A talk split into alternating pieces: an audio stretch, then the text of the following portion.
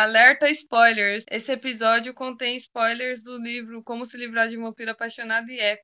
Oi, pessoal! Sejam bem-vindos ao podcast Conversando com as Letras, o seu podcast favorito sobre livros.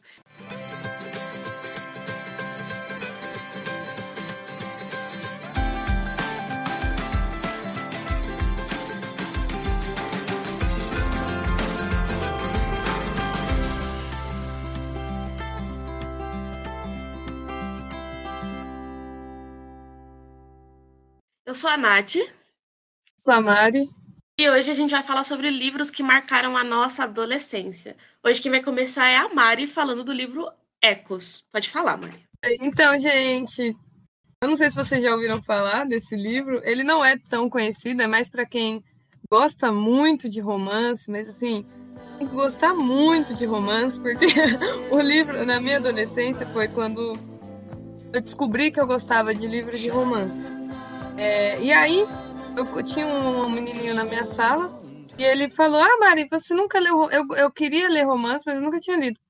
Ele falou: Ah, você quer ler romance? Eu tenho um na minha casa, ele é um pouco antigo, mas eu, eu te empresto tudo mais. Olha, gente, valorizem os amigos que emprestam livros, porque são raros. Eu mesma nem empresto livro.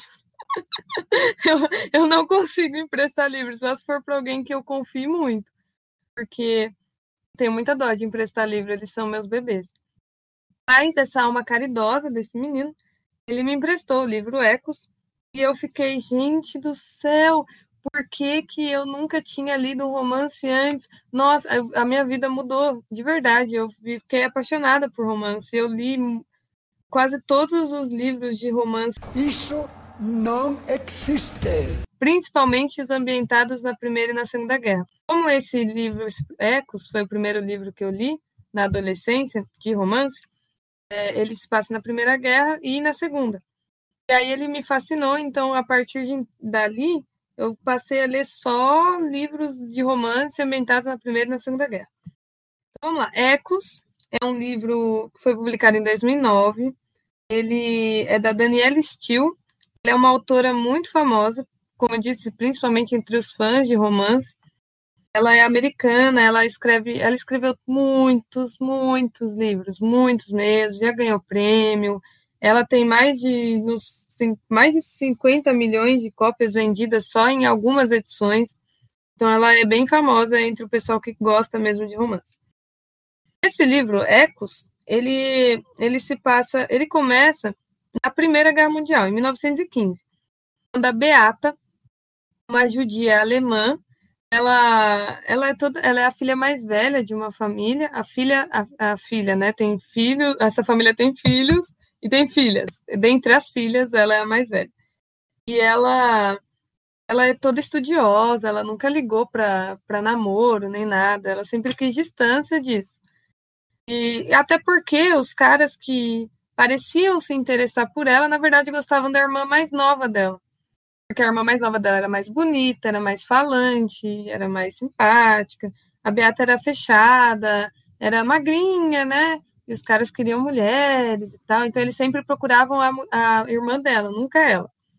Então ela desanimou, ela falou: ah, quer saber? Não quero mais saber disso, vou estudar. Ela estudava pra caramba. Ela aprendia a falar língua sozinha, ela era super inteligente. Só que um dia, no, no, quando, ela, quando ela foi passar férias com a família dela numa casa de verão, é, ela conheceu o Antoine de Valerand. Ah, eu amo esse cara, gente. Ele foi meu primeiro, meu primeiro crush literário. Eu, eu, quando, na época que eu li esse livro, eu não sabia que o nome dele falava Antoine de Valerand. Aí eu lia Antônio. Antônio de Valerand. eu li o nome dele o livro inteiro, Antônio achava muito esquisito, mas tudo bem. Aí depois que eu descobri que era Antoine, eu fiquei, nossa, o nome dele é lindo demais. Ele era francês? É, ele era francês. E ele era, olha aí, ó, ele era francês e ela era uma judia alemã. E ele era um soldado francês católico. Era tipo Romeu e Julieta. O romance deles era super proibido na época por conta da guerra. E por conta da guerra e da religião. A família dela queria que ela casasse com um judeu. E a família dele queria que ela casasse com uma católica francesa. Só que eles se apaixonaram. O, a Beata, quando conheceu, ele tinha 20 anos. Tinha essa outra questão. A Beata tinha 20 anos, ele tinha 32. Eles tinham 12 anos de diferença. Ela ia, no começo, ela ficou meio receosa, né, de contar para a família dela, logicamente. Só que o Antoine falou: não, a gente tem que contar, vai fazer o quê? Eu vou contar para minha mãe, você vai contar para sua família, e é isso. Aí a Beata falou para a família dela que depois de uns meses que eles estavam se encontrando lá e tal, já estavam namorando, já estavam. Não era namoro, né? Estavam se cortejando ali. Aí a, a Beata falou para a família dela que estava namorando o Antoine, ele era um soldado francês católico de do, do, com 12 anos a mais que ela. Aí a família dela teve um surto, um surto, falou: Você está traindo a gente? Oh, meu Deus, você tinha que casar com um judeu alemão, e agora? Aí a família dela fez um velório para ela. Eles falaram que ela morreu para eles e eles enterraram ela, assim, né? Pegaram algumas coisas dela e velaram mesmo, escreveu o nome dela nos livros dos mortos. Porque para a família dela, ela morreu. Ela traiu a religião, traiu o país e tudo mais. Aí ela teve que fugir. E a mãe do Antoine também ficou revoltada, falou: onde já se viu casar com uma judia alemã? Nosso país está em guerra, como assim? Você é soldado, você tem que ter noção disso, você vai casar com uma moça dessa. Aí eles foram expulsos de casa, foram deserdados pelos pais eles casaram escondido, é, escondido, né? Escondido, todo mundo sabia que eles iam casar, mas assim, só os dois. Eles foram para mudaram de país, foram para a Suíça, que era um lugar que estava em paz na época, não estava sendo tomado o território ali. Aí eles fugiram para lá, a Beata se converteu ao cristianismo, ao catolicismo no caso. Ela se batizou e casou com ele na igreja. Eles estavam vivendo bem, né, apesar de sentirem falta dos pais, tudo mais, mas fazer o quê? Os pais, para eles, os pais consideraram que eles tiveram, eles morreram, né? Eles tiveram uma, duas filhas, a Daphne e a Amadea. Aí elas estavam, estavam uma família feliz, com duas filhinhas bonitas, eles eram super apaixonados, até que o, o Antoine morreu. Morre, a Beata tinha 30, 30 e poucos anos, 30 e pouco anos, né? Tinha 32, eu acho ele tinha uns 40 e pouco, e a, ele morreu, caiu do cavalo. Aí a Beata, nossa, a Beata entrou em depressão, porque, né, ela largou tudo pro, pelo Antoine. E ele também, né, largou tudo por ela. E aí ela entrou em depressão, ela não queria mais saber de nada. E foi quando, não queria, não conseguia cuidar das filhas, né? Foi quando a Amadé, a filha mais velha, ela se aproximou muito da, da, da fé cristã e do catolicismo e decidiu virar freira. Aí a Madeira largou a família, não largou, mas ela foi se afastando porque a mãe dela, né, não tinha o que fazer, a mãe dela não queria ajuda, a mãe dela só queria chorar, chorar, chorar.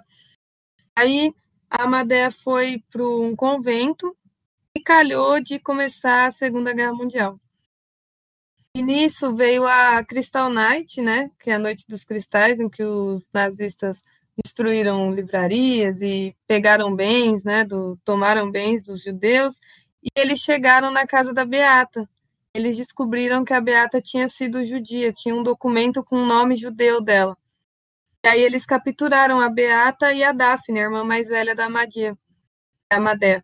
É, eles pegaram a, a Daphne e a Beata levaram para o campo de concentração. E a Amadé estava no convento. Aí chegou a carta para a Madé falando que a mãe dela e a irmã dela tinham morrido no campo de concentração. Nossa, aí foi um caos. Aí a Madé descobriu que a mãe dela não tinha sido judia, e enfim, né?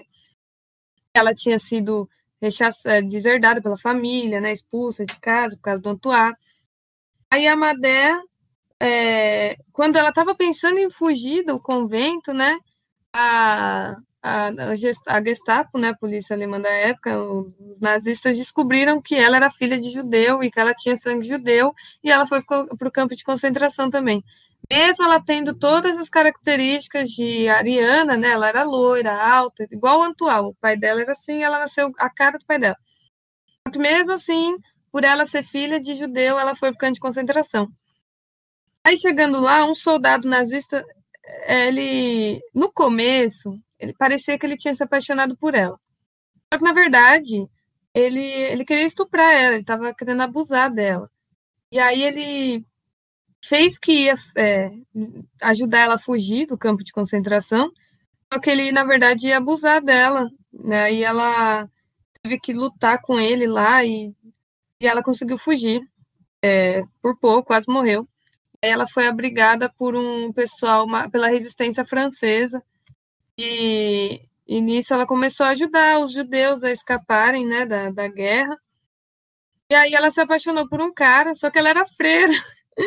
Aí ela ficou em desespero, falando, meu Deus, ai, agora o que, que eu faço? Eu prometi dedicar minha vida para Deus, mas eu gosto desse cara, e agora? Aí ela. Só que aí ela desencanou e trocou esse, celibato, esse celibato dela, né, essa dedicação a Deus, pelo cara. E a guerra passou, ela se converteu ao judaísmo e casou com o rapaz. E esse é o fim do livro.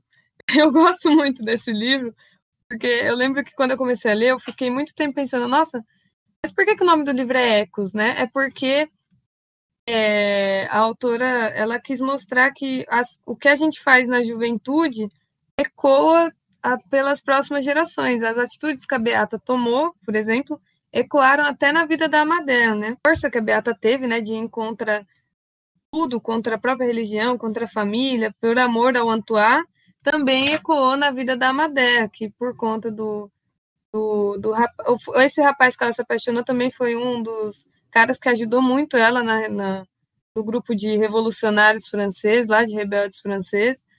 E aí eles um motivava o outro. Então, é, a, a, história da Beata, as, as, atitudes da Beata tiveram consequências na vida da Amadea também.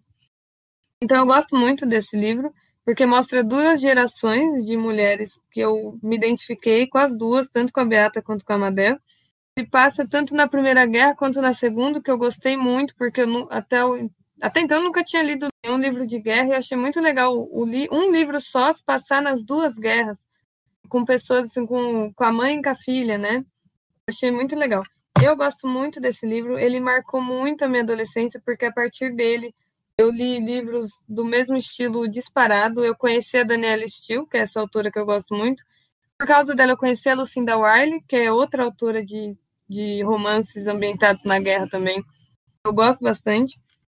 E aí, é, a minha adolescência foi bem, bem assim, na, no meu cérebro, na minha, no mundo das minhas ideias, muito romântica, porque eu só lia romance assim. Eu gostei bastante. É um, é um pouco diferente, né? Porque é, é, não é todo mundo que. Não é todo adolescente que gosta de livro. Esse livro é meio pesado, porque ele mostra como que era no campo de concentração, como eram os, reuniões dos rebeldes na época, o, o, risco que eles corriam, as coisas que eles tinham que se submeter para se infiltrar no meio dos nazistas e tal, é, e a, a, tristeza da Beata de ter sido jogada fora, né, pela família, ter sido considerada morta. É um livro pesado, assim, emocionalmente. Eu chorei bastante. Eu chorei em muitas partes. Eu lembro que uma das partes que eu mais chorei, chorei de soluçamento foi quando o Antoine morreu. Ah, o Antoine ter morrido para mim foi o fim. Então, eu, eu gosto muito desse livro porque ele me emocionou muito. Apesar de ser um, é um livro pesado, mas me emocionou pra caramba. Nossa, tô impactada com a história desse livro. É muito boa. Eu tô até com vergonha do meu livro agora. Não, ó, é, não é porque esse livro tem uma história que junta fatos históricos, né, e tudo mais, que ele é melhor do que um livro, por exemplo, um livro que muita gente lê na adolescência. É, além de Crepúsculo, né? Ah, a culpa é das estrelas. A culpa das estrelas. Harry Potter. Harry Potter, Harry Potter. Muita gente lê Harry Potter na adolescência e são. E Harry Potter é incrível também. É que são gêneros diferentes, né? A gente não pode. Gêneros diferentes, escritas diferentes. E é uma dica aí para o leitor. Você que é, lê Harry Potter, que lê Senhor dos Anéis. E não, não, não esculache o pessoal que lê os romances Água com Açúcar, tipo. É... Ah, tipo esse, né? Ecos, A Cabana, sabe? Esses livros que não são tão nerdicos, não são tão ricos em. O universo não é descrito de forma mais detalhada e tudo mais Não, são gêneros diferentes, toda leitura é válida. E, e toda fase da, da vida, a gente tem um livro, né, que acompanha. Tudo é válido, gente. Nenhum livro é melhor que o outro. Eu gosto muito desses livros que tem essa coisa, essa pegada mais histórica, porque ao mesmo tempo que você está lendo, está se distraindo, você está pensando também, né? Exatamente. É um aprendizado é, ali. É, não é um puro entretenimento, né? Você acaba aprendendo também. É uma mão no livro e outra na consciência. Exatamente. Mas então, conta aí como é que como é que é o seu livro? Qual é o seu livro que você vai apresentar nesse episódio? Então, depois de ficarmos impactados com o seu livro, né? Eu vou falar sobre o meu livro.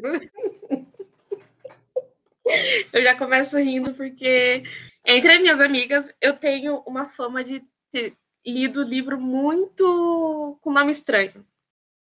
Todos Verdade. os livros que eu chegava lá tinha os nomes muito estranhos. E esse livro que eu escolhi hoje, ele foi o primeiro livro que eu comprei com meu próprio dinheiro. Oh, é muito satisfatório, né? Foi no final de 2013. Eu comprei com meu próprio dinheiro, eu comprei na Submarino. Chegou dia 23 de dezembro. Eu lembro de tudo isso porque é muito importante para mim. E o nome dele é como se livrar de um vampiro apaixonado. oh, eu acho bom, viu? Eu acho que, que é muito bom a gente saber como, como se livra de um vampiro apaixonado. Acho que esse livro pode ter dicas válidas para a vida. Sim, sobre vampiros. Esse livro foi escrito pela Bad Fantasy. O primeiro livro assim de vampiro que eu li em toda a minha vida. E marcou muito porque depois disso a maioria dos livros que eu tenho é sobre vampiro. e a história é a história da Jéssica. Eu vou chamar ela de Jéssica mesmo, que eu sei que não é Jéssica, é Jéssica, mas é, é Jéssica. Jessica Peckwood, ela é uma menina que vive no interior da Pensilvânia. Ela tá lá no último ano da, do ensino médio dela, ela tá afim de um carinha, tá pensando, né, em ficar lá, passar na universidade. E ela sofre bullying de um cara lá, da menina mais legal da escola também. E ela tem a melhor amiga dela, que é a Mindy, que ela é a louca da capricho, sabe? a Mindy fosse brasileira, ela seria a louca da Capricho. Ela adora essas coisas, adora revista, menina, adora sapato. Ela é completamente ao contrário da Jéssica. Mas então, a história da Jéssica. A Jéssica está lá vivendo a vidinha dela, no interior da Pensilvânia, quando chega um aluno de intercâmbio para morar junto com os pais dela. E nem os pais dela sabem, ninguém sabe de onde esse cara saiu ele começou a morar lá na casa dela, em cima da, em cima da garagem. E aí ele vai estudar na mesma escola que ela, e ele é bonitão, ele é alto, ele é europeu, sabe? E o nome dele é Lúcio Vladesco. E o Lúcio Vladesco está lá, lindo, maravilhoso, e ele fala que ele vai se casar com ela. Ele só foi para lá, para Pensilvânia, para se casar com ela. Que ela vai completar 18 anos e o relógio está batendo e ele vai ter que se casar com ela. E aí ela fica completamente confusa e aí ela descobre que ela é adotada. Na verdade, o nome dela é Antanásia Dragomir. Ela foi adotada e ela é de um clã de vampiros lá da Romênia, onde o Lúcio veio. E aí, é de onde o Lúcio veio, no caso. Ela não acredita, né? Porque tem um cara romeno falando que é vampiro. Ele super inteligente, super atlético, chama o namoradinho dela de atarracado. É que o Jake, que é o namoradinho dela, ele é mais baixo, né? Porque ele é americano. E o Lucius é romeno. Ele é bem alto, bonito, cabelos pretos, lindíssimo, maravilhoso. Tudo de bom. E o Lucius, ele não quer saber se ela sabe, se ela não sabe que ele é vampiro, que ela é vampira. Ele só sabe que vai bater o relógio deles e eles vão ter que se casar. Aí vira o rebuliço todo na vida dela, porque ela descobre tudo isso e ela não aceita. Ela não aceita que ela é vampira. Ela não aceita que ele é vampiro. Inclusive, ela enfia um forcado no pé dele quando ele fala que é vampiro e vai se casar com ela. Porque ela não aceita, ela simplesmente não aceita, ela não quer, ela quer viver a vida a vida dela junto com a amiga dela, ouvindo Black Eyed Peas dela, tudo que ela gosta. E ele sempre, né, cheio de roupa de alfaiataria, todo pomposo, no meio dos adolescentes, tudo de moletom e calça jeans. Aí tem uma passagem do livro que eu gosto muito, que é quando ela leva ele para comprar roupas. Adolescente normal, né? Porque ele tá lá no meio da escola usando sobretudo preto e todo mundo ficou olhando estranho para ele. E aí, o capítulo 16, que ela começa a ficar muito curiosa sobre esse negócio de vampiro. Ela ainda não tá crente que ele é vampiro, mas ela fica muito curiosa. Curiosa. Aí ela tá lá com a Kombi dos pais dela e levando ele pro shopping para comprar roupa. Aí ela fala assim para ele: Então, você não acha que é capaz de virar morcego? Lucius abaixou a música e me lançou um olhar insultado. Morcego? Por favor, que vampiro de respeito se, transfigurar num roedor alado. Você viraria um gambá se tivesse habilidade para isso? Acho que não. Dei num sinal de trânsito. De repente, só uma vez para ver como seria. Bom, os vampiros não podem se transformar em nada. Ela pergunta: e o alho repele vocês? Aí ele fala: só no hálito de alguém. Aí ela, não contente, continua, né? E as estacas? Vocês podem ser mortos com estacas? Aí ele responde completamente sarcástico: qualquer um pode ser morto com uma estaca. É óbvio, né? Que se você enfiar estaca em qualquer pessoa, a pessoa vai morrer, né? Você enfiar com. É, é, muito bom. E tem uma fala dessa no Hotel Transilvânia? Meu, é muito bom. Esse livro é muito bom, ele é muito engraçado. A Beth, eu sou muito íntima dela, né? A Betinha, ela, ela escreve assim com humor, assim, que eu gostaria de ter na minha vida, sabe? E é muito engraçado, porque ele vai virando um adolescente normal conforme vai passando o livro. E ela começa, ela vem de uma família vegetariana e tudo mais ela começa a sentir vontade de comer carne, vontade de. E ela come escondido dos pais, porque eles são todos vegetarianos. E ela tem essa natureza dentro dela, porque ela, na verdade, é uma vampira, né? E aí ela, ela fica lutando contra isso, até que um dia quase matam ele. Ela acha que ele morreu. Foi a primeira vez que eu pensei assim, tipo, nossa, eu realmente gosto de ler. Porque eu fiquei tão revoltada com essa cena que eu taquei meu livro na parede. Só que aí eu lembrei que tinha metade do livro pra frente e ainda tinha um livro a mais, então ele não ia morrer, né? Então, é. Não sei nem porque eu fiz isso. Mas eu fiquei muito revoltada, eu chorei e tudo mais. Mas aí fica tudo bem. E o Lúcio, ele não tem pai, né? Não tem pai, não tem mãe, ele é criado pelos tios. E ele tem um tio que é a cabeça do clã, que é dos Vladescos, e ele. O nome dele é Vasily. E aí ele sempre escreve pro tio dele, né? Tem umas cartas assim no meio do livro dele pro tio dele falando do progresso dele com a Antanásia, que é a Jéssica. Ele fica lá, ai, cara, tio Vasile, cara, tio Vasile. Aí tem uma vez que ele fica revoltado com o tio dele, ele nem escreveu cara, ele só falou Vasile em letras garrafais. E do jeito que você vai lendo, assim, parece que ele tá falando junto, sabe? É, é, a leitura desse livro é muito fluida é meio bobinho, assim, mas eu acho que quando a gente fala assim, ah, vamos começar a entrar nesse mundo, assim, vampiro, pá, eu acho que ele é um livro perfeito para isso, porque ele, ele te traz, assim, aquela visão de ensino médio americano, o cara bonitão, vampirão, e tudo isso junto ao mesmo tempo, só que com humor, sabe? Não é só aquilo, tipo, ah, o cara é bonito, é vampiro e é perigo o tempo todo. Não, tem muitas coisas do cotidiano mesmo. Tipo, a Jéssica, ela sofre muito bullying de um cara que chama ela de pacotão. Porque eu não sei. Mas ele chama ela de pacotão e, ela, e a, ele fica perseguindo ela durante toda a vida escolar dela. E isso acontece muito, né? Bullying é uma coisa que está muito inserida na nossa sociedade, infelizmente, né? Não é legal. Gente que faz bullying, isso não é legal ela sofre bullying, tem a garota que é mais bonita. O Lúcio, inclusive, namora essa menina. Aí ela começa a ficar com ciúme, porque, né? Perdeu o Bladesco, né? Pra, pra menina que chama Fate, ela achou um pouco insulto, né? Mas é o tipo de coisa que a gente gosta de ver, sabe? É o filme da sessão da tarde com o crepúsculo no meio. É isso.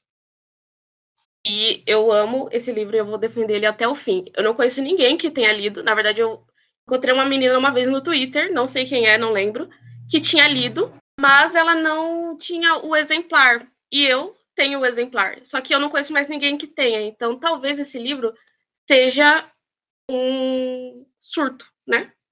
Mas ele não exista. Mas ele foi publicado pela Sextante e ele é de 2010. E geralmente ele é barato, gente. Procurem aí e leiam, porque é um livro muito bom. É um livro muito levinho, muito romancezinho adolescente. É perfeito. E uma curiosidade que me fez entrar muito dentro do mundo dos vampiros, o nome da Jéssica, na verdade, é Antanásia Dragomir. E aí eu pesquisando sobre, porque eu queria, óbvio, ler mais coisa, né, fanfic que seja. Eu queria ler mais coisas sobre esse livro. Eu descobri que a uma das principais de Academia de Vampiros se chama Vasilissa e o sobrenome dela é Dragomir. E o que, que aconteceu comigo?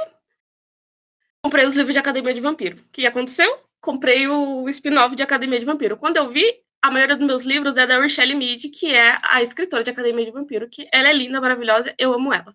Mas quem me apresentou esse mundo foi a Betty Fantasy, que escreveu esse exemplar maravilhoso de Como se livrar de um vampiro apaixonado. Ele é tido como uma trilogia, mas só tem dois livros físicos, que é o Como se livrar e Como salvar um vampiro apaixonado. E tem um mini livro no meio deles, que é o casamento da Antanásia com o Lúcio. E é muito bom, muito bom mesmo. Mas olha que legal. É, na nossa adolescência, prim... É, é, a gente escolheu né, esses livros que nos marcaram, porque foram os primeiros livros que despertaram nosso interesse em relação a determinados gêneros literários. É, e, e é legal porque a adolescência é de fato uma fase de descoberta, né? Inclusive descoberta literária. É, eu.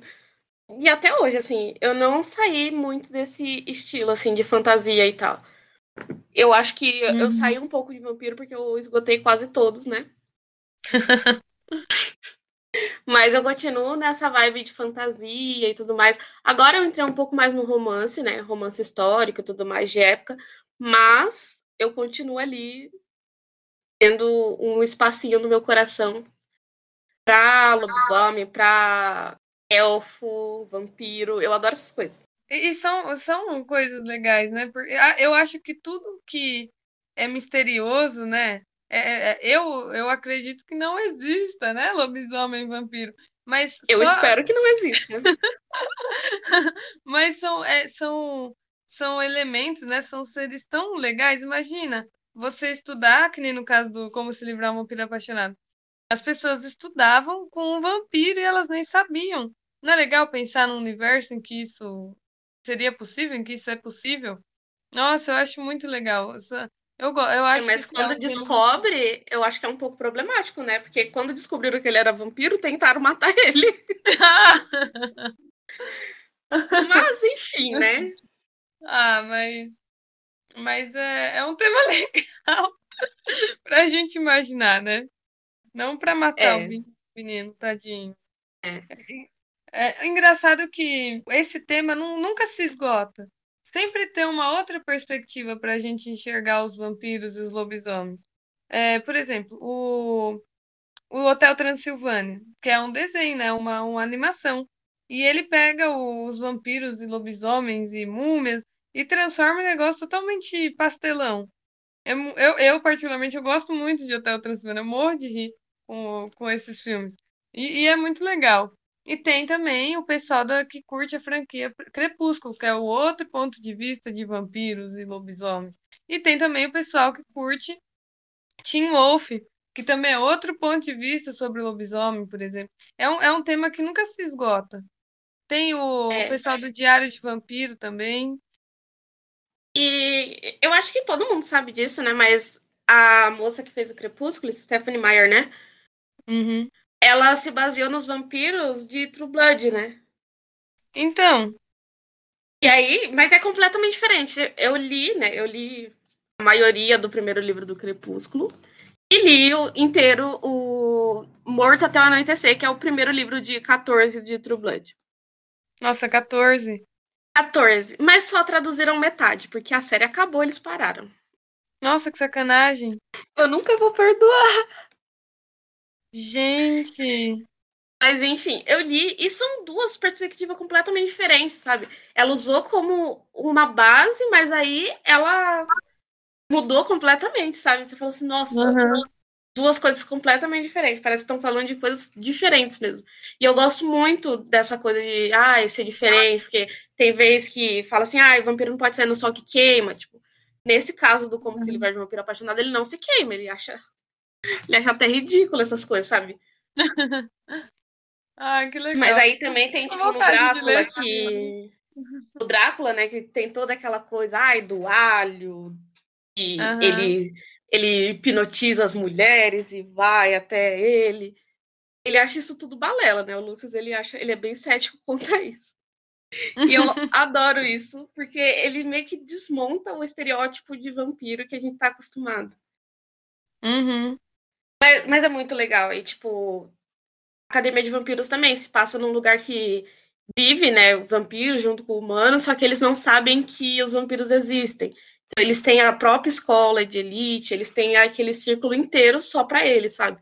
Eles vivem dentro do mesmo mundo que os humanos, só que é um mundo à parte. Entendi. Tipo uma máfia. Aí, é tipo uma máfia.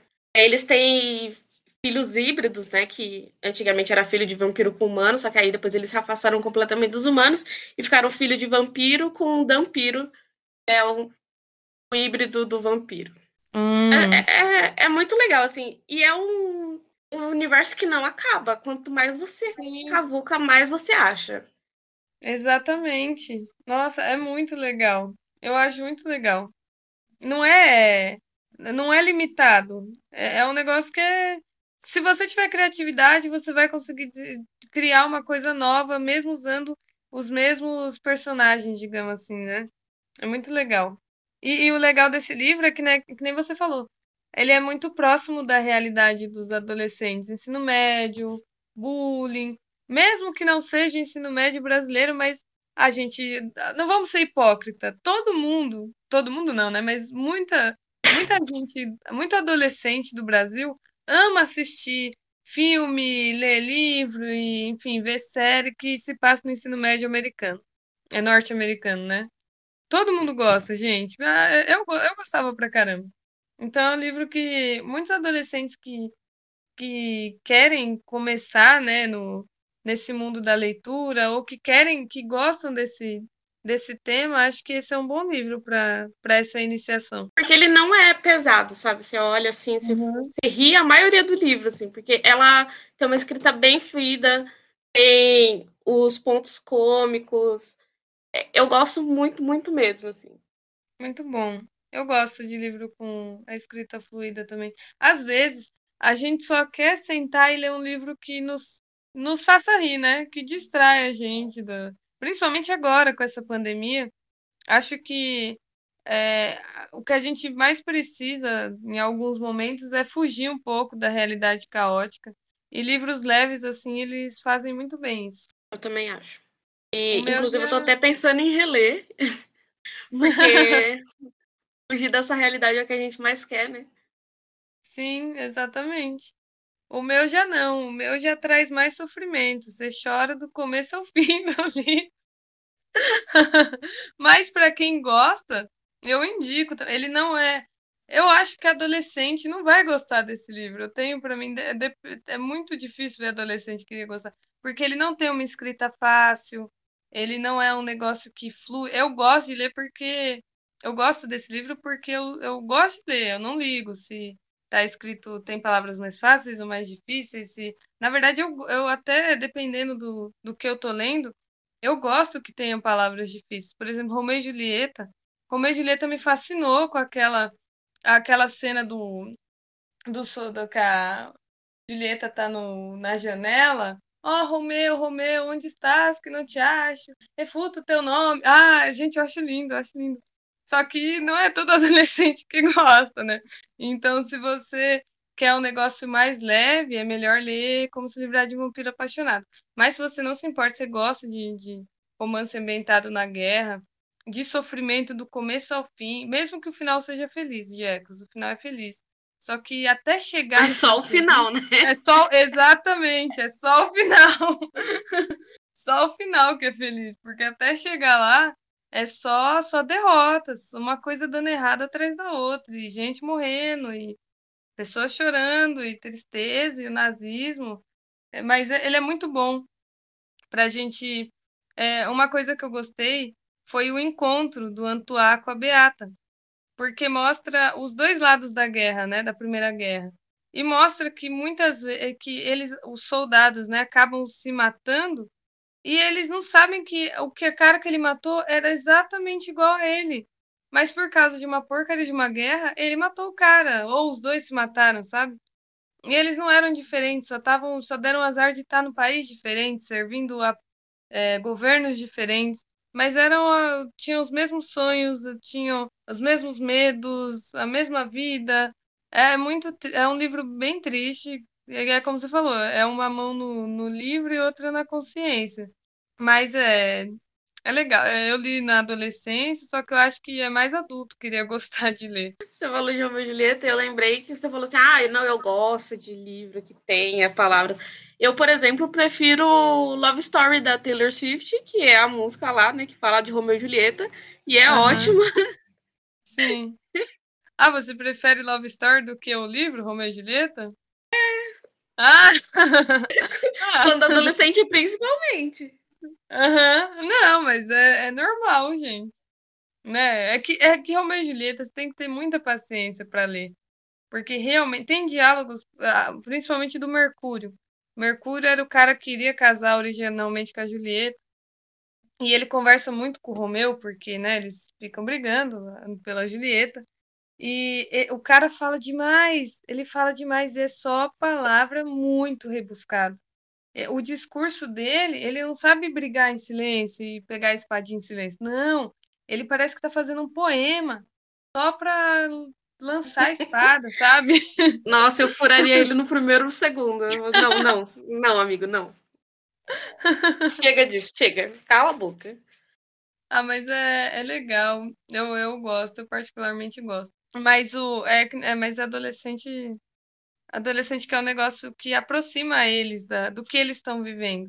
É muito mais fácil para um adolescente ler a história da Jéssica, por exemplo, que está sofrendo bullying e encontra um vampiro gato, do que ver uma pessoa que está, meu Deus, que ela foi largada pelos pais e ela tem que mudar de vida para casar com outro moço. Ai, que desespero.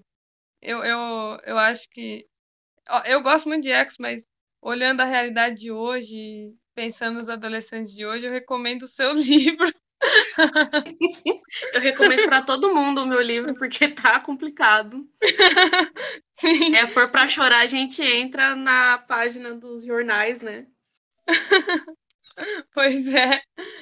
Mas é, num futuro, espero que não tão distante, quando os adolescentes forem adultos e tudo isso tiver passado, leiam Ecos, gente. Deem uma chance para esse livro. É muito bom. Ele me fez. Eu já era bobona, né? Tipo, eu queria, eu queria achar o príncipe encantado e tal. E aí, quando eu conheci, quando eu conheci, né? Bem entre aspas, o Antoine de Valerran, eu pensei, ah, gente, eu quero o Antoine de Valerran. e aí eu fiquei. Eu, isso não surtiu um efeito muito bom, né? Pra minha vida amorosa. Mas é um livro muito bom. É, é, melhor ler quando adulto, porque aí você não vai ficar esperando o Antoine de Valerran. Mas às vezes espera, sabia? Porque assim, eu comecei a ler romance mais a cá, né? Depois que eu fiquei maior, assim. Maior não, né? Que eu não cresço desde os 13. Mas quando eu fiquei mais velha. E aí, às vezes eu fico pensando, eu até falo pro Cleiton, ai Cleiton, porque você não é igual o fulano do livro tal. Igual o Lúcio, né?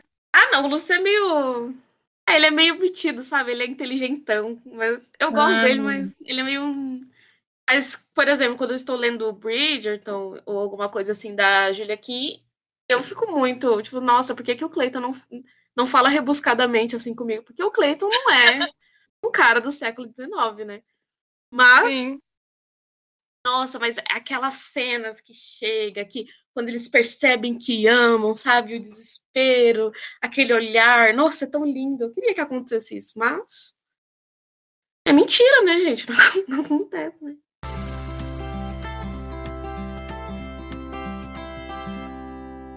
eu lembrei de uma coisa que a gente falou no episódio passado. Hum. E eu venho trazer respostas. Ah, fala. O nome do ex-namorado da Barbie é Blaine. Blaine? Blaine. O boneco depois- australiano de plástico? Isso. Depois de sete anos, ela voltou com Ken. Gente, é o destino eles ficarem juntos. No dia de São Valentim ainda. Nossa! Dia de São Valentim é 14 de fevereiro? 14 de fevereiro. Nossa! Eu não sei se é, né? Confiável, porque eu tô aqui num site que fala. O nome é o Bol, sabe? Lembra? Quem viveu no Orkut lembra. Alguém conhece alguém que teve um e-mail do arroba Bol? Nossa! Não dá Tem pra gente que usa até hoje. Ai, gente. Por favor, troquem. Gatinha, um, dois, três. Eu tentei entrar no site da Folha, mas a Folha, como a matéria é muito antiga, ele quer que eu pague pra ler, sabe? Nossa, Então, eu confio no Bol, já que eu tenho que pagar a Folha pra ler. o Blaine. Ah, então foi Blaine. ele que destruiu o, o romance. Ah, mas ela cansou logo. Ou não, já. né? É. Mas eu acho que foi a Barbie que. Ó, a gente voltando de novo no assunto da Barbie, né? Sim, sempre. A gente tem que fazer um episódio fazendo resenha dos, dos filmes da Barbie. Tem, com certeza. Inclusive, o meu favorito é Barbie como Rapunzel.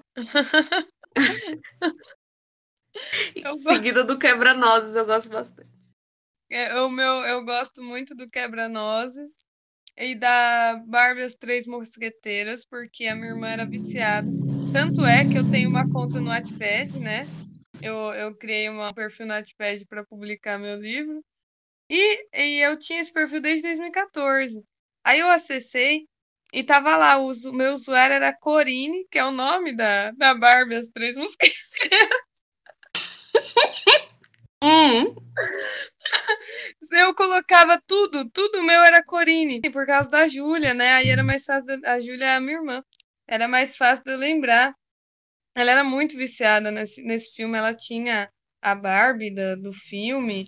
Nossa, mas vale lembrar que em 2014 a Júlia tinha quantos anos, né? Nove?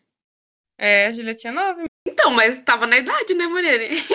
Ah, sim, é, sim. Ela tava na idade certa.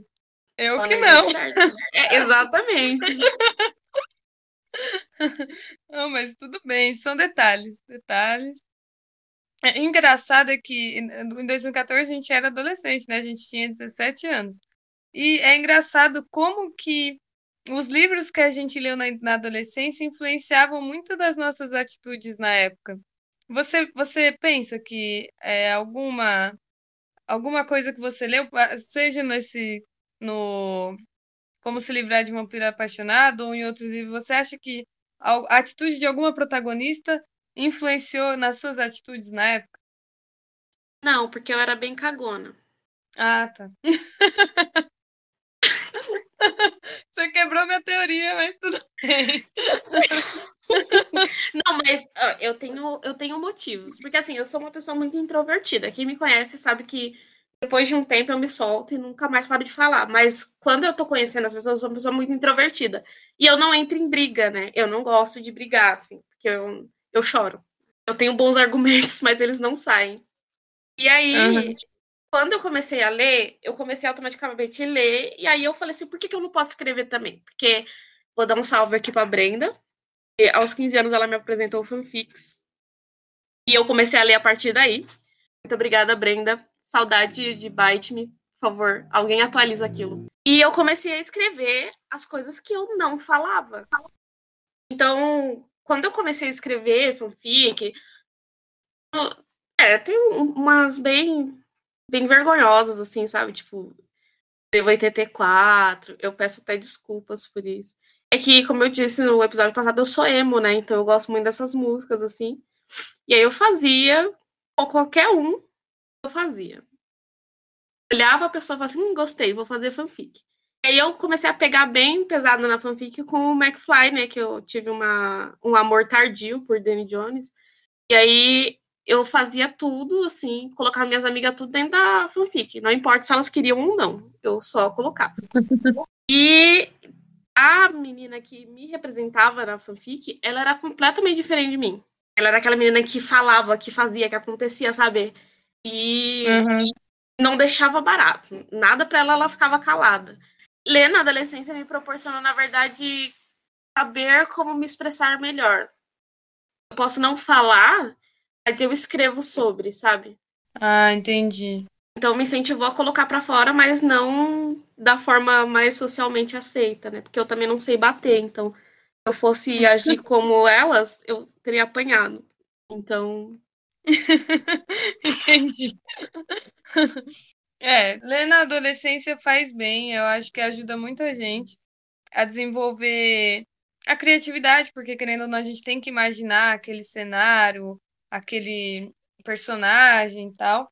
E ajuda a gente a se expressar, porque quanto mais a gente lê, mais fácil fica da gente se expressar verbalmente. Ensina a gente a, a conhecer palavras novas, a conhecer outras culturas também, porque você conhecer um pouco do, da forma que o europeu pensa, mesmo que pareça um livro bobo, mas você conhece um pouco a, a cultura alheia, né? Sim!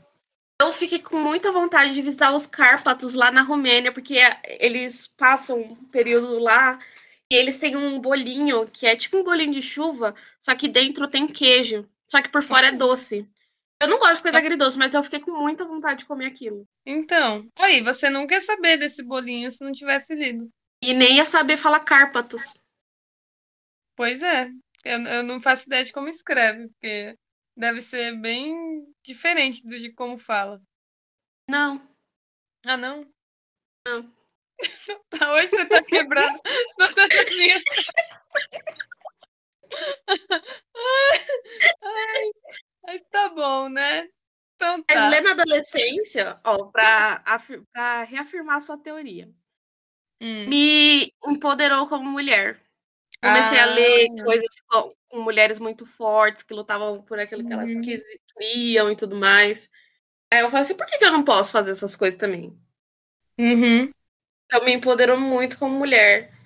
Conforme eu fui crescendo, eu fui vendo que a mulher precisa lutar muito para conseguir o lugar dela, né? Se não Sim. lutar, nunca vai conseguir. Então, empoderou bastante. Inclusive, a maioria dos livros que eu leio, as protagonistas são mulheres e são elas que mandam, que fazem que acontece.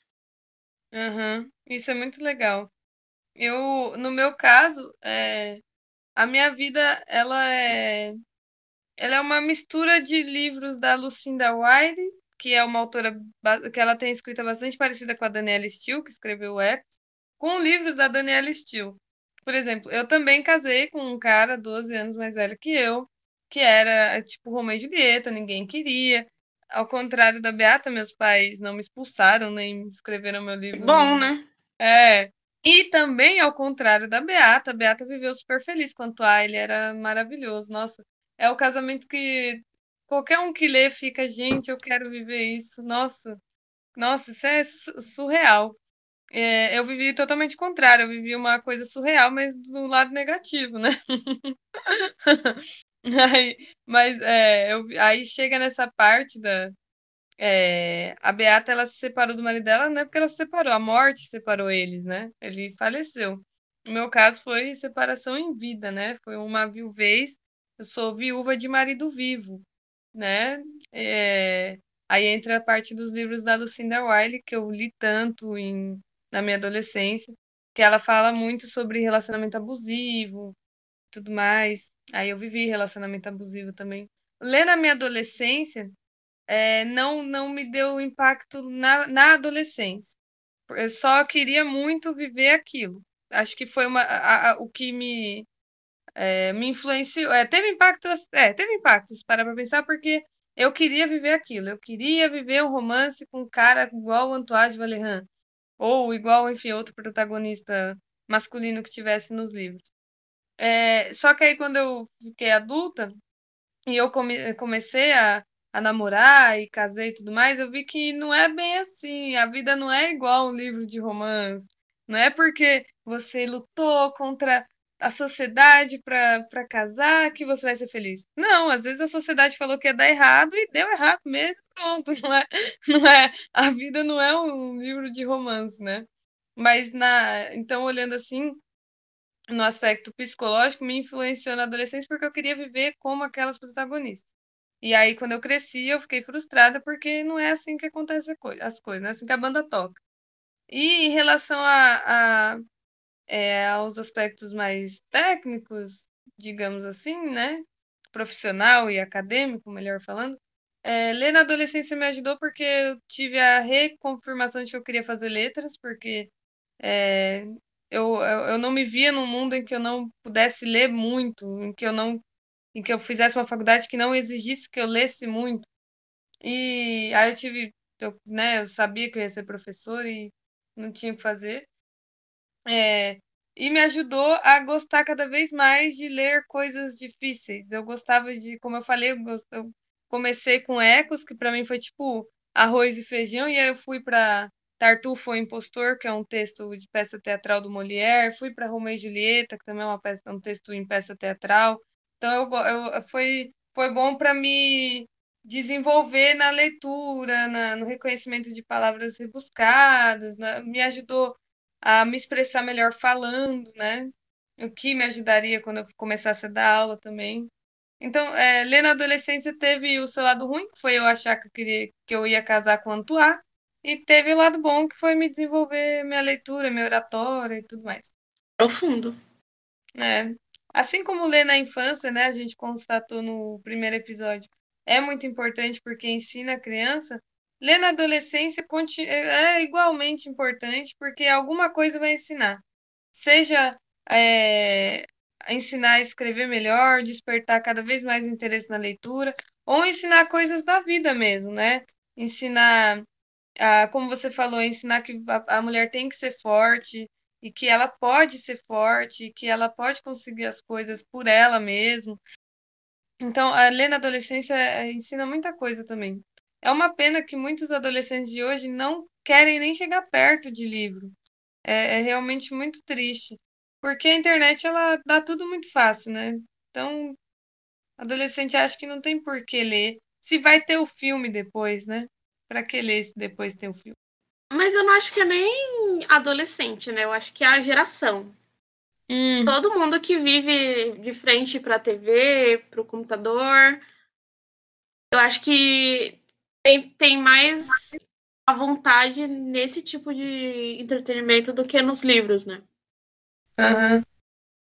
Mas eu acho que ler, mesmo adolescente, adulto, criança, é bom para despertar a imaginação, né? Porque você tá lendo ali, a pessoa descrevendo, e os cenários vão montando todo na sua cabeça. Então você vai exercitando sua cabeça, né?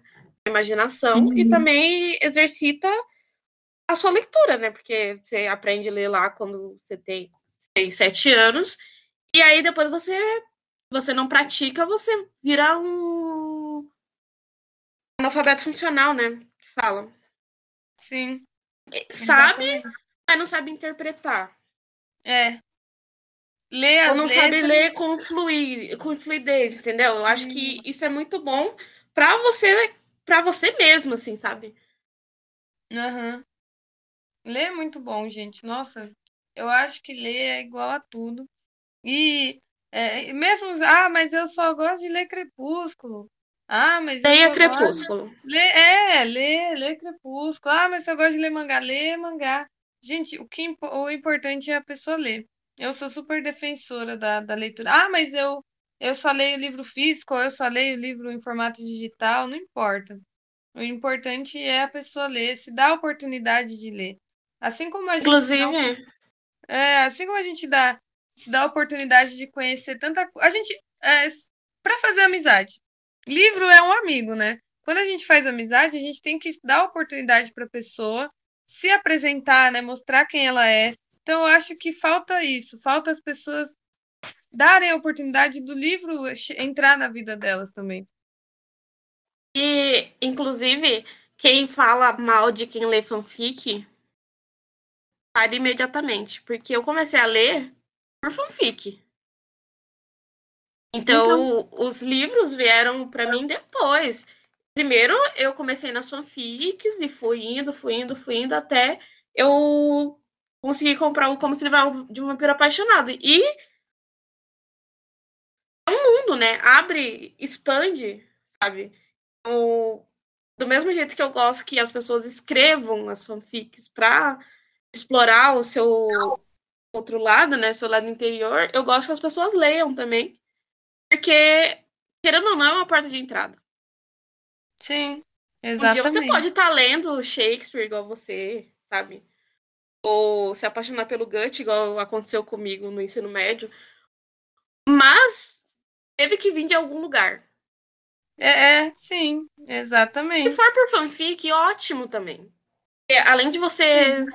exercitar a sua leitura, você está incentivando uma pessoa a escrever, você está alimentando seu cérebro com outras coisas e tá na porta de entrada para os livros. Exatamente. Eu acho que toda, toda leitura é válida. Ah, mesmo que comece com coisas. Começa com. Ah, mas eu leio mal. Começa com frases, depois vai para parágrafos. E aí vai progredindo. Lê gibi da Mônica. É. Lê, lê gibi do, do Demutran. Do Dudão. lê qualquer Sim. coisa, sabe? Mas lê, lê. Exatamente. O importante é ler. Sim, é isso aí. E, e para quem já gosta de ler e está acompanhando o nosso podcast justamente porque gosta de conversar sobre livro, porque gosta de ter indicação de livro, primeiramente eu quero pedir desculpa, porque eu dou muito spoiler. Você. Não. Esse episódio foi spoiler atrás de spoiler. Porque realmente tem muito spoiler nesse, nesse episódio. Tem muito spoiler. Mas... A gente começou a falar e se empolgou. É, é que é, mas mesmo assim, é, a, a, sensação, mesmo que você saiba o que vai acontecer, quando você lê é diferente. Porque tem, eu, não, eu não falei, por exemplo, por exemplo, a, a, descrevi as falas da Beata quando Antoine morre, ou a, a como a Amadea lidou quando ela descobriu que estava apaixonada pelo cara e ela era freira. Então, lendo é, é totalmente diferente de, de alguém contar, né? Até porque quando a gente lê, é a, a gente conversando com o autor também do livro. A gente conversando com a história, a gente conversando com o personagem. Então, muitas das nossas vivências vão pro, pro livro, para a hora que a gente está lendo. Então, como cada um tem uma vivência diferente, as experiências de leitura vai ser diferente também, mesmo já tendo recebido spoiler.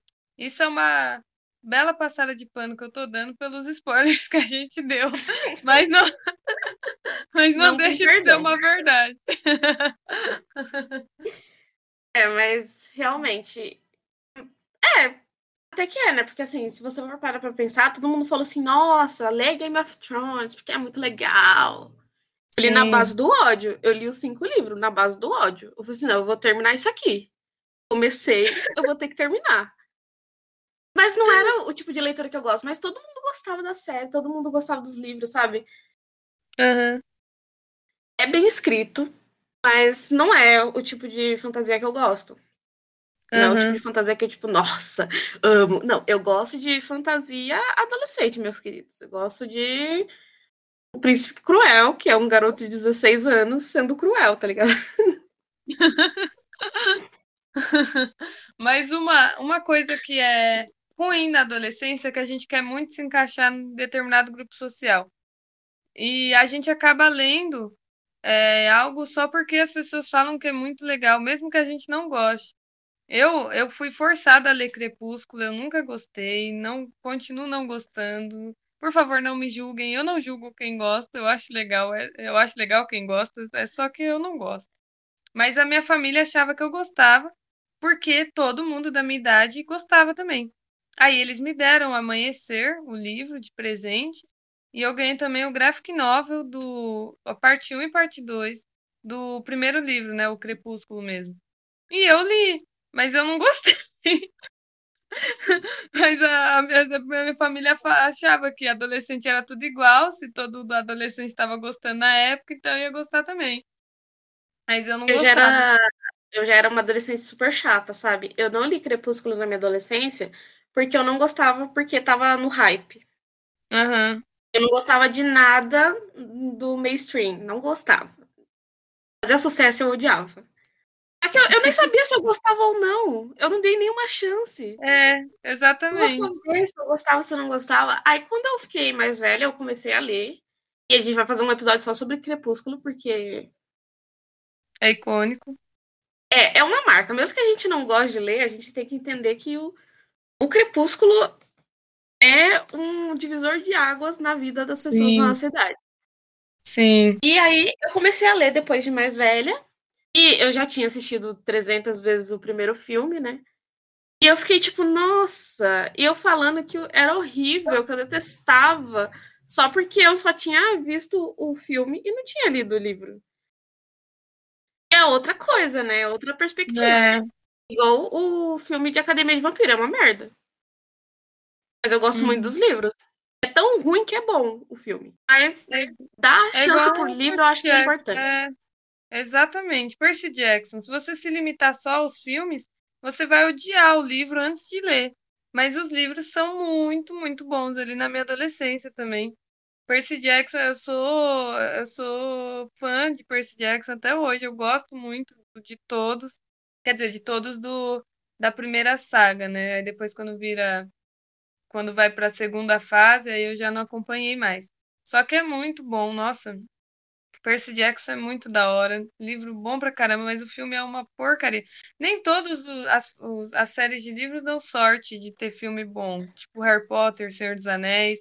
A Mas eu maioria acho que a gente tem que fazer um, um episódio só sobre livros que teve adaptação e a gente detestou.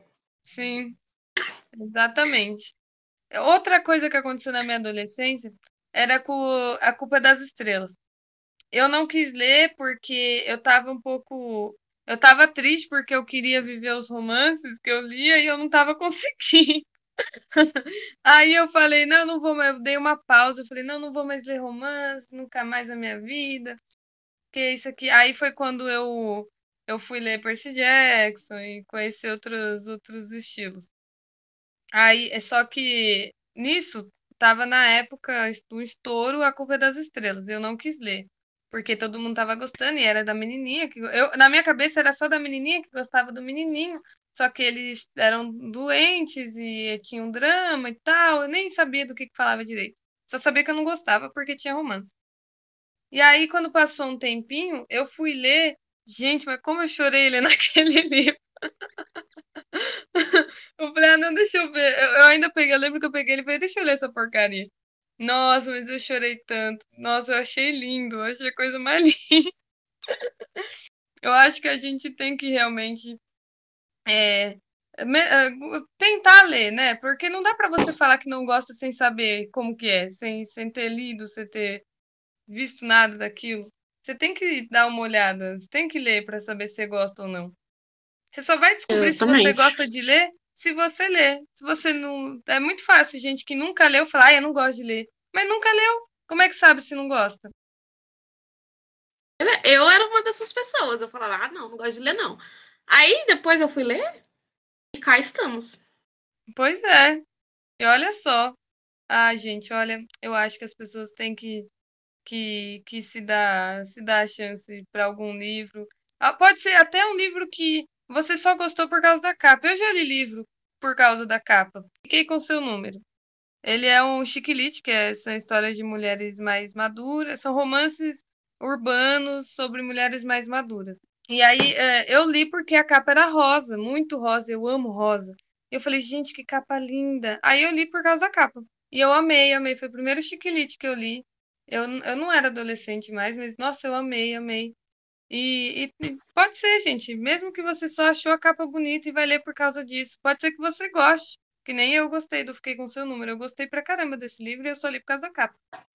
Eu já comprei um livro por causa da capa. A Então, Rainha, Ver- a Rainha Vermelha da Victoria Aveyard, não sei ele falar sobre o nome dela. Inclusive, eu já conheci ela, mas. Ai, depois eu conto. É uma história muito boa. e eu gostava porque a, a capa que a editora seguinte tinha colocado era espelhada. ah, Eu achava um luxo aquela capa. E como tem o, o spin-off de Academia do- de Vampiros, né? Que é Bloodlines, as capas também são espelhadas. E é muito lindo. E aí eu olhava aquilo na livraria e falava assim, nossa, que livro lindo, eu quero ler esse livro porque ele é lindo. Aí acabamos hum. no meio da Bienal do Livro, umas quatro horas de fila esperando para ganhar o autógrafo da mulher. Foi isso que aconteceu comigo. Olha, tá vendo? Tudo pela capa. Gente, Tudo pela capa. Você pode. É, não, não é condenável quem escolhe livro pela capa.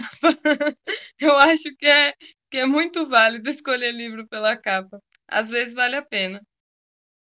Mas às vezes a capa é horrível e a história é legal. É, também pode, pode acontecer. Eu tinha um livro, Memórias, do Sar... Memórias de um Sargento de Milícias, que a gente teve que ler pela hum. escola. Eu não gostava da capa dele, eu achava muito. Achava que era uma poluição visual, tinha muita cor, muito elemento. Mas você gostou da história? Mas eu gostei até. Hoje eu gosto, na época que eu li, não. Mas quando. Você é a única quando... pessoa que eu conheço que fala que gostou dessa história. eu, é que eu acho que não é que eu gostei da história, mas eu gostei da forma como o cara escrevia. Eu acho que ele escrevia é, mais informal em comparação aos outros livros que eu tive que ler para a escola.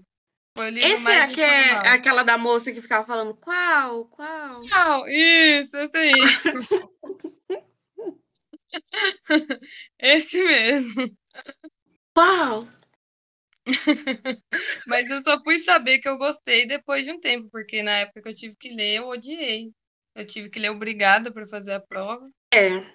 Eu acho que isso também é tópico para outro outro episódio. Outro episódio, porque a eu... gente leu bastantes livros assim, que... bastantes livros é bom, né? Bastante livros que a gente foi obrigado, na verdade, né? A gente não queria. Uhum. E eu acho que o episódio de hoje ele é uma introdução para os próximos episódios. Na verdade, é um checklist de é... que a gente vai fazer. Sim, para deixar o ouvinte curioso aí, aguardando para os nossos próximos episódios. Uhum. Que prometem ter muito conteúdo aleatório, mas ao mesmo tempo com a gente não sai do, do nosso objetivo, da nossa base, que é a leitura, a literatura, seja ela clássica, seja ela contemporânea seja sobre vampiros, seja sobre romances na guerra. O nosso foco, nossa, nosso fundamento sempre vai ser o livro, mesmo que a gente fale de Barbie. A gente vai arranjar um, uma, uma veia literária para Barbie também. Nem que a gente tenha que ler os roteiros de Barbie e as Três Mosqueteiras aqui, ó. A gente vai falar. oh, mas Barbie quebra-nozes? Ah, é de um balé, né? Barbie é. Rapunzel. É. Barbie Rapunzel é de um livro. Rapunzel foi de um É, livro. de um clássico. Exatamente. Clássico. Barbie como Rapunzel é um clássico. Perfeita, tudo zero defeitos. Zero. Eu, todos os filmes da Barbie são, são perfeitos. Os atuais. os atuais são bons também. Tem uma série na Netflix da Barbie, não sei se tá mais. Se eu não me engano, Nossa, é aquela Dream House. Dream House. Ah, sabe? tá. Uhum. É legal, é muito legal, gente. Eu não quis ver por causa do gráfico. Eu achei Menina, o gráfico estranho. Mas é ótima. Eu me senti assistindo, sabe, Winx. Ah, tá. as, as que são muito renegadas, né? As Witches. Eu amo Witch, era ali, livro ó. da Witch. Nossa, então, eu amo Witch. Todo mundo só lembra das, das Winx porque elas eram fadinhas legais. Das bruxinhas legais, ninguém se lembra. Pois é, a gente tem que fazer um episódio sobre isso também. Sobre desenhos que ninguém se lembra? É, porque tem o livro da Witch, eu tenho o livro aqui. Na então, verdade, a gente pode falar sobre os injustiçados, né? A gente tem que exaltar os que foram humilhados. Exatamente, vai chegar o dia deles também. Ai, tem tanto livro assim, menina. Tem. Os nomes são tão estranhos, aí ninguém gosta. aí eu pego tudo pra ler. Você, você, você dá chance aos humilhados. Eu dou. E aos exaltados também, porque eu parei com essa essa besteira, sabe? De falar, ah, não, tá no hype, eu não vou. Não, falaram assim, vai, vai sair Bridgerton na Netflix. Li tudo antes, li tudo um mês antes. Quando eu vi, já tava em outra série, já tava em outra série e fiquei sufocada com os romances de época. Até a avó da Amanda me passou um livro muito bom, inclusive. Porque eu estava Uhum. viciada e eu só fui pelo hype. Vai sair Bridgerton na Netflix, eu quero saber o que que é. Aham. Aí estamos, né? Pois é, eu fiz isso com Alice in Borderland, que eu assisti a série. Aí eu fiquei sabendo que veio de um mangá e eu fiquei louca. Eu sei que tá todo mundo procurando esse mangá hoje. E eu tô, eu tô no meio desse todo mundo também, porque nem sempre a gente não é todo mundo, às vezes a gente é todo mundo. E Nossa, é tão no- bom ser todo mundo. É, às vezes é. Aí eu procurei Porque- pra ler o mangá também. Ah, mas é bom ser todo mundo, porque assim, eu li esse Como se livrar de vampiro apaixonado e não tinha ninguém pra falar. Todo mundo me zoava. Eu falei assim, nossa, que livro é esse? Não é ruim? Horrível. Já É. Bridgerton, nossa senhora, todo mundo. Pois é. Eu, quando li Maze Runner, ele não tava muito, muito no auge, porque ainda não tinha lançado o filme, né? Aí só tinha eu e a Amanda pra gente surtar junto. Aí depois que lançou o filme que entrou mais gente no... que mais gente começou a procurar ele pra ler. Eu li um livro também, ele é, mas eu li quando era criança, o Ranger, A Ordem dos Arqueiros. Era na época que passava comercial no- na TV pra livro. E aí ele, eu não tinha ninguém pra falar sobre ele, mas eu, eu gostava muito. Eu gostava muito desse livro. E é muito ruim não é, nesse mundo literário não ser todo mundo às vezes, porque você quer, igual você falou, você quer surtar e não tem ninguém. Igual É eu, eu li é, A Cor de Espinhos e Rosas, hoje em dia tá mó hype, né? Que descobriram que era bom. E aí todo mundo gostou. Só que na época tava estourado, na verdade, Trono de Vidro. É da mesma Hum. autora. Eu não Uhum. li Trono de Vidro. Eu fui ler o outro. O que aconteceu? Tô lendo Trono de Vidro. É, Eu me É recuso a ficar lá na escuridão, entendeu? Eu quero aprender tudo, eu me recuso. Eu saí da caverna de Platão. Eu não vou ficar na escuridão, vendo só as pessoas Mas, falando. Ai, fulano, ciclano. Eu quero saber quem é- são essas pessoas. Então eu vou ler, sim. Entrar no hype, sim. isso. E você, ouvinte que tá ouvindo, ouvinte que tá ouvindo é ótimo, né? Mas você, Muito bom. você, pessoa, se você já é adulto, né? E às vezes você recebe uma indicação de livro de um adolescente, pode acontecer? Não, não haja, não olha pra ele com, ai, mas não, não pense assim, ah, mas é adolescente, ele deve ler coisa, né, besta. Porque eu conheci a série da, da Rainha Vermelha por causa dos meus ex-alunos.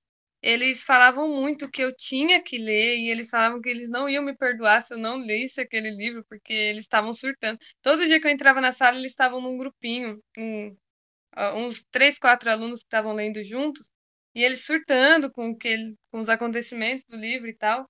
E eles me puxavam pelo jaleco, não, você tem que ler, você tem que ler.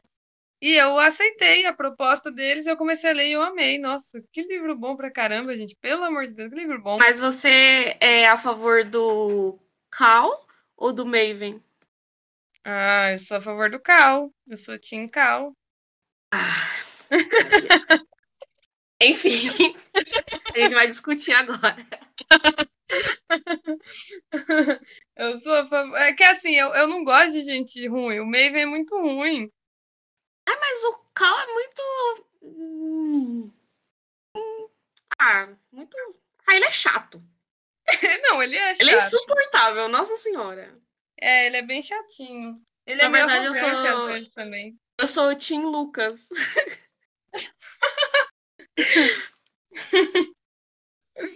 É. Tem gente que é Team Killorn também, né? É. Ai, mas eu também fui por um tempo, hein? Fui, Ai, sou, sou obrigada a falar que eu fui muito. Ah, eu não julgo. Fei muito. Mas eu gosto É, Mas eu chatice- julgo quem é Team Call, sim, porque ele é insuportável. Eu, eu comecei a ficar com raiva dele quando eu reparei que ele era. Ai, ele era muito filhinho de papai. Mas ainda assim, entre o Maven e o, e o Cal, eu prefiro ele, porque eu não gosto do Maven, eu não consigo gostar do Maven. Tô falando bonitinha aqui Maven, mas eu li falando Maven mesmo, tá? Ah, o eu nome dele também. pra mim é Maven. Inclusive, o nome do irmão da menina lá, que eu esqueci o nome dela, Evangeline. Ah, Não é Evangeline também, né? É, é o Pitolemos, né? É. O Pitolemos. Ai, eu amo isso, né? É que nem a gente, é que nem eu falei, quando eu era adolescente, quando eu li Ecos a primeira vez, eu li o livro inteiro Antônio. Antônio de Valer. Antônio, pronto. Eu, eu adoro as abrasileiradas dos nomes. Eu também. Eu só descobri que era Inclusive- Antoine. Ah, Pode falar. eu só descobri que era Antoine porque eu tava assistindo o jornal e eles entrevistaram o Antoine francês. E aí o cara do jornal falou, é, pronunciou, a gente vai entrevistar o Antoine. Eu falei, ué, mas tá escrito Antônio. Ah, minha mãe, é, mas acho que fala Antoine, né? Eu fiquei num- numa crise existencial. Falei, gente, eu falei o nome do. Eu falei o nome do Antônio errado a vida inteira, o livro todo. E eu só ia falar que eu ia mandar um abraço para a editora seguinte. Quando a Victoria veio pro Brasil, eles obrigaram ela a falar o nome de todo mundo. Ah, eu vi, eu vi. Teve uns que ela falou, eu lembro que ela ainda falou, nossa, mas que nome estranho. Ai, Porque gente. ninguém. Era, uma, era um debate que a gente tava tendo na Bienal do Livro, na fila, que ninguém sabia de fato como falava o nome das pessoas. Aham. E a editora, como uma fada sensata, linda, maravilhosa, mandou a Victoria falar todos os nomes pra gente saber como que era, mas adiantou nada. Pra mim é Pitolemos ainda. Ah, mas a editora fez certo, né? Pra gente ter noção. Eu tenho medo disso acontecer com. Eu tô escrevendo um livro.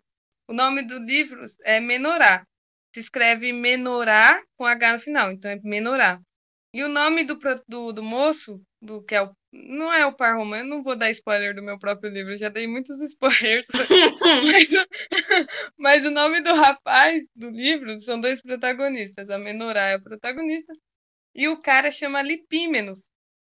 Porque Nossa. é em grego. É primo do Lipí- Pitolemos. Em grego, Lipímenos é, é tristeza, e ele é muito triste, realmente. Nossa, que horror. É, é. Aí. Aí Você eu, gosta de uma bad vibe, né? eu assim, gosto, eu gosto. Desde a adolescência, você viu, né? Eu gosto. Eu gosto de tudo que é melancólico. Aí o. E eu não sou emo, curiosamente. Engraçado, né? Que você traz as coisas super tristes e tal. Eu que falei que era emo, é tudo coisa engraçada, é tudo É, uns negócios mal nada a ver. exatamente. Aí é, trai o que eu falei de não. É, não julgue um livro pela capa, porque se você olhar pra mim, você não vai falar que eu sou emo. Se você olhasse pra mim na adolescência, pra gente, claramente iam perceber que você é emo e eu não. Só que na É. verdade a, a sad vibe sou eu, não você. Eu não, eu só gosto de música triste. É, e eu não gosto de música triste.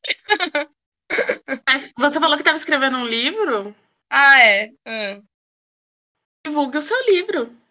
Ah, é, divulga. Então, eu tô escrevendo menorá. E eu tenho medo das pessoas lerem errado. Porque eu, eu fico pensando, nossa, será que a pessoa vai, vai entender que se fala menorá e lipímenos? Os outros têm nome comum, Fernando e tal. Mas o, o- esses dois eu quis escolher nomes diferentes. E aí eu fico pensando, as pessoas podem ler lipimeno, lip, sei lá como elas podem ler, sei lá. Eu nem sei também como elas podem ler. Mas tem um É, acento? Tem, tem acento. Ah, então Facilita. ler certo. É. Eu coloquei o O acento. Pitolemos não tem acento. Não tem, Pitolemos o nome do menino lá. Não, tem acento. não. E eu acho muito Inclusive, eu chique. também gostaria de fazer um jabazinho meu aqui. Eu também estou escrevendo um livro. E Ó! queria- eu queria agradecer a Rochelle, porque eu já mudei dez vezes como começa o livro e eu nunca vou terminar. Mas tá, mas você tá, tá saindo, tá indo, tá Ah, eu comecei ontem de novo. Ah, tá. É porque assim, eu comecei, eu falei assim, não, eu acho que é melhor de outro jeito. Aí eu comecei de novo.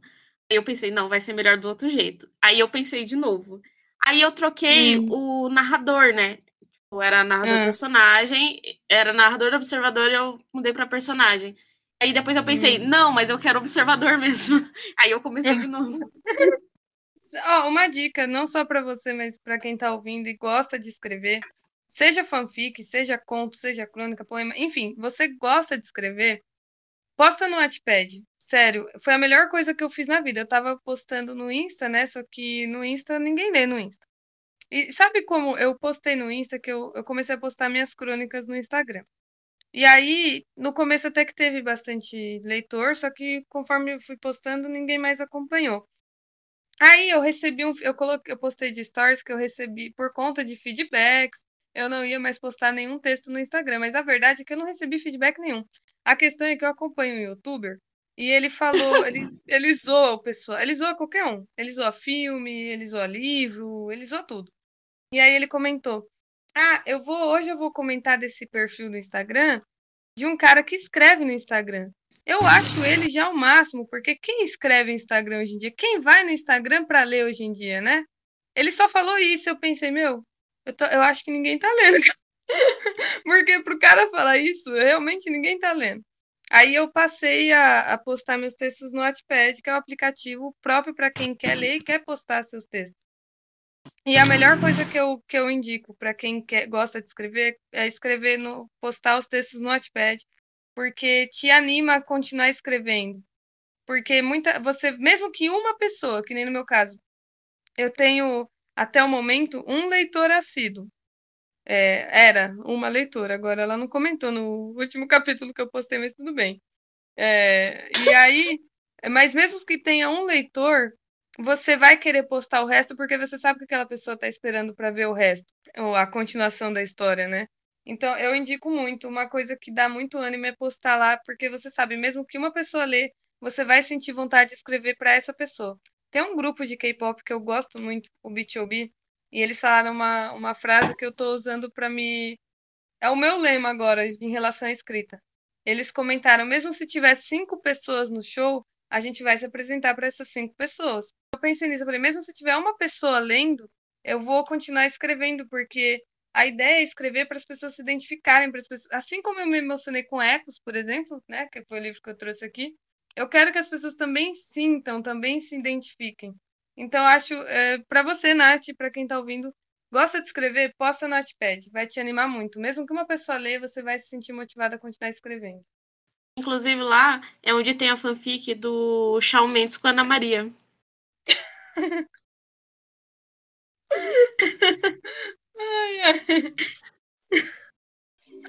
Meus comentários muito enriquecedores na, na discussão. Então, se você quer conferir a fanfic do Shawn Mendes com a Ana Maria e o meu livro Menorá lá no Wattpad, baixa o Wattpad, procura meu usuário, é Mari da Laval 11 e aí você acha meu livro lá, já tem quatro capítulos publicados. E, é, e eu espero que você goste do, dos meus capítulos. Se você não gostar, ou se você gostar, deixa feedback lá também. Pode falar, nossa, mas que estranho essa história. Pode falar, eu não ligo, não. Aí depois ela manda um áudio. Quero meu livro. Manda mesmo. Não vou mais escrever. É exatamente isso. Mas eu acho assim que, independente da plataforma, se você quer um incentivozinho, assim, que você acha que você precisa de um incentivo para continuar escrevendo, uhum. posta. Independente é. qual, é. qual plataforma for, posta. Porque assim, eu, eu sou uma pessoa inconformada com finais. E aí, quando eu não concordo com o final, eu escrevo a minha própria fanfic e falo assim, não, vai terminar assim, porque eu quero que termine assim. Uhum. Eu discuto com o autor. E sempre tem alguém que vai ler. Sim. Não importa se uma ou duas pessoas, sempre vai ter alguém que vai ler, que vai gostar, que vai comentar, que vai rir das coisas que você posta. Sim. Exatamente. Tem uma menina que ela riu de uma cena que eu escrevi e aquilo me, eu fui dormir sorrindo só porque a menina comentou kkkk, eu na vida. Eu achei o máximo. eu achei o máximo. Nossa, eu fui dormir com um sorriso de orelha a orelha, porque a menina comentou é, só isso. Mas, é, e outra coisa, incentiva se você tem algum amigo, ou se você conhece alguém que escreva, dá uma ajuda para ele, sabe? Fala, nossa, é, que bacana, né? Continue escrevendo. Ou você pode fazer, melhorar a história é, de tal jeito, assado, sabe? Pergunta para ele como que tá o processo de escrita dele. Isso anima também. Às vezes a gente. É, escrever é meio solitário. Mas isso eu falo por mim, né? Porque eu não gosto de ficar sozinha. Então, É, às vezes eu, eu, sinto falta de alguém chegando e perguntando, oh, como é que tá? Como é que, o que, que vai acontecer com o lipímenos? Nossa, o que, que vai dar com a menorá, não sei o quê. Então, se você conhece alguma pessoa que gosta de escrever e que ela, ela, ela acha que não escreve tão bem assim, mas que você quer ajudar ela de alguma forma, dá um feedback, pergunta como é que tá indo e tal? É muito importante isso de feedback. Porque quando a gente tá escrevendo, a gente olha para dentro de nós mesmos. E a gente vai começando a ficar meio deprimido escrevendo. É, aham. Uhum. E quando alguém tá ali gostando do que você tá fazendo, você fala, nossa, olha, eu tô fazendo a diferença. Pelo menos para uma pessoa, eu tô fazendo a diferença. O importante é eu fazer a diferença na vida de alguém, sabe? Sim, exatamente. É, eu, eu gosto de escrever justamente por isso. Só de eu saber que aquela menina fez kkk eu na vida e se viu naquela situação, para mim já foi tudo. Já já ganhei o dia e a noite aquela, com aquele comentário. É, é muito bom, né? Dá uma levantada no ego. É igual quando a pessoa fala que seu cabelo tá bonito. Pra escritor é a mesma coisa. Exatamente. Nossa, você tá diferente hoje, como você tá bonito. Adorei essa roupa. Você fala assim, nossa, adorei aquela cena. É a mesma coisa. Pra mim, pelo menos, é, é a mesma coisa. Inclusive, é, eu prefiro é que elogiem os meus textos do que a minha aparência. eu também. Ai, eu amo, gente, quando alguém fala, nossa, eu amei a frase que você escreveu. Nossa, pra mim é. Ai, eu vou ter um, um derrame de tanta alegria. Eu lembro do meu momento de glória na faculdade. E o meu professor de redação gostou muito do, do texto que eu fiz. Ele mandou a gente fazer um texto de 15 linhas e deu algumas palavras. Hum. A gente ia colocar. Só que, para mim, eu tirei de letra porque quando a gente tava no ensino médio, eu e a Rô fazia muito isso. Ela me dava um monte de palavras, eu falei assim, não, é agora, eu vou escrever, eu vou sentar, vou fazer acontecer. E eu fazia isso muitas vezes. Quando ele me pediu para fazer uhum. isso, eu fiz. E aí ele falou assim: quem quiser que eu leia, é só colocar aí em cima, né? Falando que quer ler. E eu não coloquei nada, porque eu não queria, né? Eu tava morrendo de vergonha. E ele uhum. escolheu o meu, o meu livro, ó. 15, 15 linhas é livro agora. ele escolheu o meu texto porque ele quis, porque ele gostou, sabe? Ele falou que foi muito Olha. bem estruturado, que foi. Nossa, eu me senti a melhor redatora do mundo. Trabalho com redação eu hoje. Imagino. Não, mas o meu professor de redação gostou do meu livro. Meu livro não. Do meu texto. É, é que eu tô escrevendo tanto que 15 linhas agora para mim é livro. Ai, mas não dá uma. Não, não aquece o coração. Nossa, eu fui dormir sorrindo aquele dia. Eu imagino, eu imagino. Nossa, é muito bom, gente. Melhor A primeira que eu me tremi todinha, né? Na hora que ele começou a ler, eu percebi que era o meu texto. Nossa. Faltei entrar no chão, igual. Sei lá, um tatu não entra no chão, né? um avestruz, um, ave... um avestruz, enfiar a cara dentro do buraco, sabe? Nossa, mas eu fiquei tão feliz. Ah, eu imagino. É muito Nossa, fiquei bom. muito feliz. Agora eu tô feliz de novo. É. Vai dormir feliz de novo. Vou. Ai, gente, mas é isso. Esse foi o episódio de hoje. Eu espero que você tenha gostado, que você tenha lembrado da sua adolescência também, junto com a gente. É isso, vai no nosso Instagram, segue a gente lá, conversando ponto letras. Coloca lá seus comentários sobre o primeiro episódio, sobre esse também. Conta qual foi seu livro, o livro que você que mais te marcou na sua adolescência, na sua infância. Pode chamar a gente no direct, a gente responde também. É... E é isso, esse foi o episódio 2 do podcast Conversando com as Letras, dessa vez conversando com livros da adolescência. Continue acompanhando a gente para mais episódios, como você percebeu, vão ter muitos episódios com muito conteúdo muito legais. Olha o guardinha. Com, é. com conteúdos muito legais. Continue nos acompanhando. Eu agradeço a companhia de vocês. Eu sou a Mari. Eu fui a Nath. Você foi? É que depois das 11 eu já tô um pouco cansada, eu já não sou mais ninguém. Ah, tá explicado. Entendeu? Nossa, ó a jogada, ó a jogada. E esse foi o Conversando com a Letras, Conversando com Livros da Adolescência, o seu podcast preferido sobre livros. Tchau, gente. Até a próxima. Tchau! que tchau. Foi o meu tchau.